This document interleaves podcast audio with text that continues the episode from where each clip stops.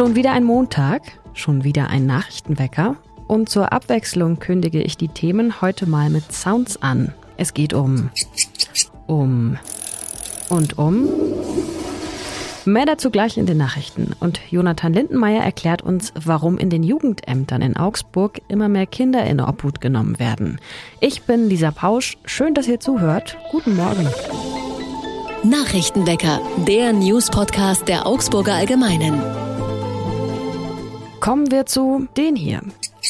Genau, richtig erkannt, Borkenkäfer. Klingt erstmal süß, ist aber alles andere als harmlos. Und der bayerische Borkenkäfer-Monitor schlägt auch schon Alarm, beziehungsweise er steht auf Rot. Es wimmelt nur so von Borkenkäfern in Bayern, vor allem im Norden, rund um Schweinfurt und Ansbach, aber auch in Teilen Schwabens, in Oberbayern oder im Bayerischen Wald. Besonders problematisch ist der Buchdrucker. Er mag nämlich besonders gerne nicht Bücher, sondern Fichten. Er bohrt sich in die Bäume und legt dann unter der Rinde seine Eier ab.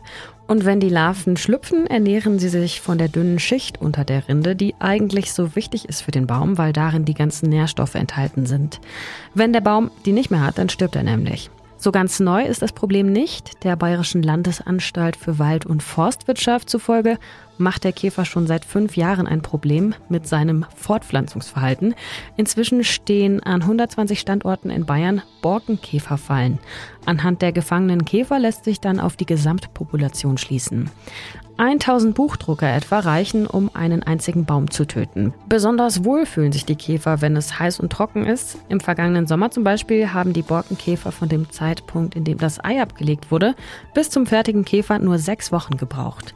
Und auch in diesem Sommer könnte es ähnlich sein. Deswegen werden befallene Bäume, wenn die Käfer entdeckt werden, gefällt und aus dem Wald gefahren, damit die Käfer nicht auf andere Bäume übergehen können. RadfahrerInnen aufgepasst und AutofahrerInnen eigentlich auch. Ab heute beginnen an der Schießstättenstraße die Bauarbeiten für die Fahrradstraße. Das heißt, es gilt ab sofort Tempolimit 30. Diese neue Fahrradstraße wird das letzte noch fehlende Verbindungsstück zwischen Pfersee und der Innenstadt, zumindest für RadfahrerInnen, und die Straße soll ab Ende Juli freigegeben werden. Zuvor wird nicht nur der Radweg abgetrennt und markiert, sondern auch der Asphalt nochmal erneuert. Am Donnerstag wird dafür die Straße komplett gesperrt, es gibt aber Umleitungen. Diese ist nun die sechste Fahrradstraße in Augsburg. Noch vor der Sommerpause möchte die Stadt Bilanz ziehen, wo sie nach zwei Jahren auf dem Weg zur Fahrradstadt eigentlich steht. Und in ein paar Tagen werden, und das passiert unabhängig von dem Plan zur Fahrradstadt, an der Kriegshaberstraße versuchsweise zwei Streifen als Radweg abgetrennt. Dafür fallen dann auch ein paar Parkplätze weg.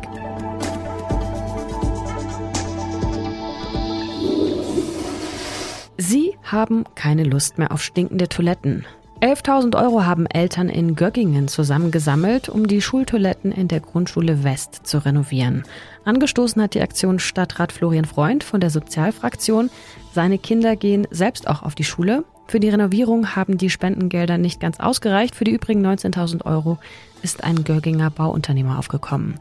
Mit diesem Geld wurden zum Beispiel die Fliesen durch eine Kunstharzbeschichtung ersetzt die deutlich pflegeleichter ist. Außerdem wurden die Türen ausgetauscht, die Decken und Wände haben nun einen Latexanstrich, von dem die Kritzeleien von SchülerInnen auch wieder abgewaschen werden können. Kommen wir wie immer zum Wetter. Der Tag heute wird wieder sonnig, am Nachmittag könnte es sich aber zuziehen und auch Gewitter sind möglich. Die Temperaturen halten sich weiter oben, wenn auch nicht ganz so weit oben, mit bis zu 29 Grad um 18 Uhr. Die Woche wird ähnlich, mal sonnig, mal gewittrig, mit Höchstwerten bis zu 33 Grad morgen am Dienstag. Übrigens, wenn ihr es nicht bemerkt habt, gestern, der Sonntag, der war der heißeste Tag bisher in diesem Jahr. 38 Grad wurden gemessen in einem Ort im Landkreis Karlsruhe und in Bayern, in Kitzingen zum Beispiel, 37,8 Grad.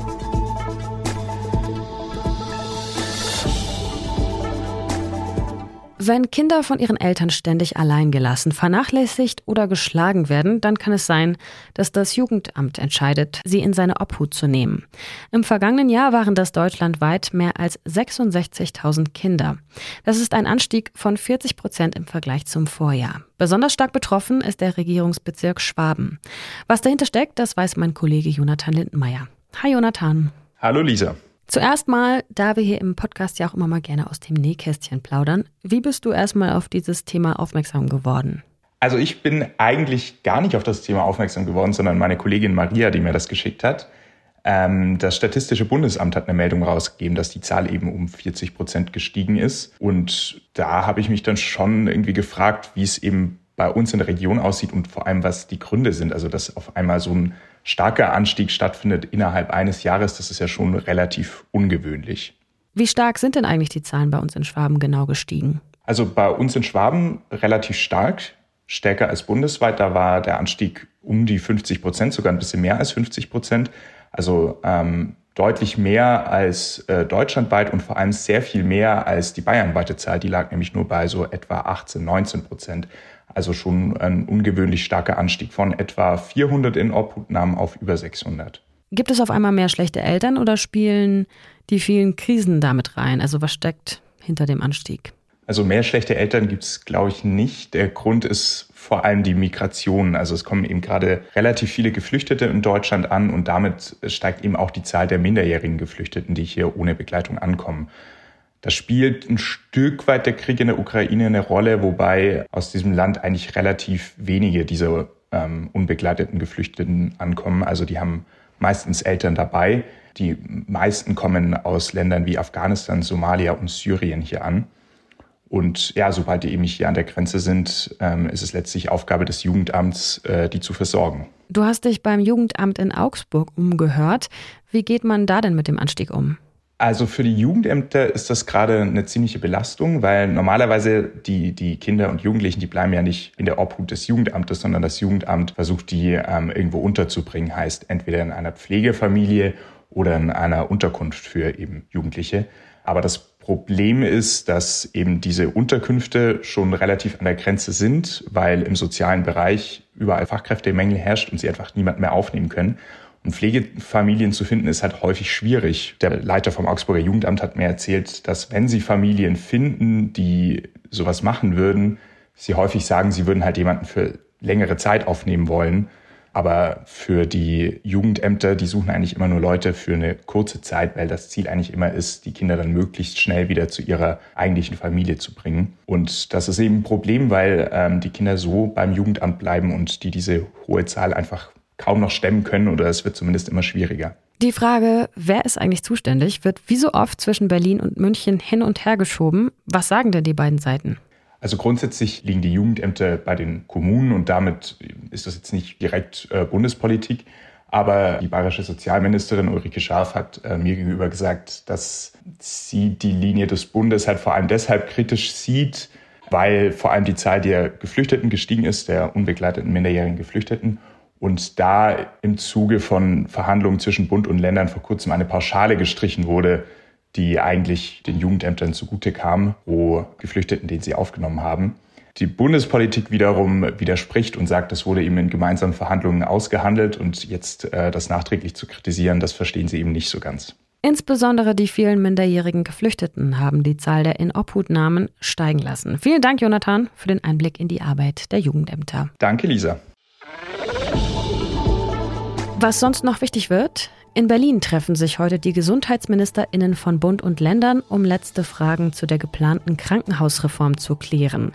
Die Reform soll unter anderem die Finanzierung für Krankenhäuser ganz neu regeln, auch dadurch, dass Pauschalen für einzelne Fälle abgeschafft werden. Die Länder fordern zudem, dass die Krankenhäuser früher subventioniert werden müssen. Das lehnt Bundesgesundheitsminister Karl Lauterbach bisher noch ab. In Peru wurde wegen einer seltenen Nervenkrankheit der nationale Gesundheitsnotstand ausgerufen. Der gilt erstmal für 90 Tage. Bereits vier Menschen sind in dem südamerikanischen Land am Guillain-Barré-Syndrom gestorben. In den letzten Wochen sind die Fallzahlen weiter angestiegen. Das Syndrom kann eine fortschreitende Muskelschwäche auslösen, bis hin zum Atemstillstand. Wenn die Krankheit allerdings behandelt wird, kann sie relativ schnell den meisten Fällen auch geheilt werden.